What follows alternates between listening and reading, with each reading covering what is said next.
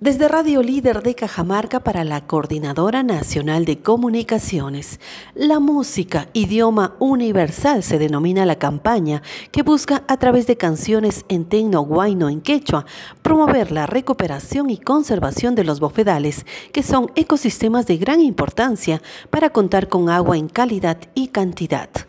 La comunicadora social y compositora de Guaynos, Irina Neglia Sánchez, ganadora del concurso Voces por el Agua, señaló que el tecno guayno en quechua ha sido una herramienta poderosa para sensibilizar a la población en el cuidado y protección de los bofedales, muchos de ellos afectados por las actividades mineras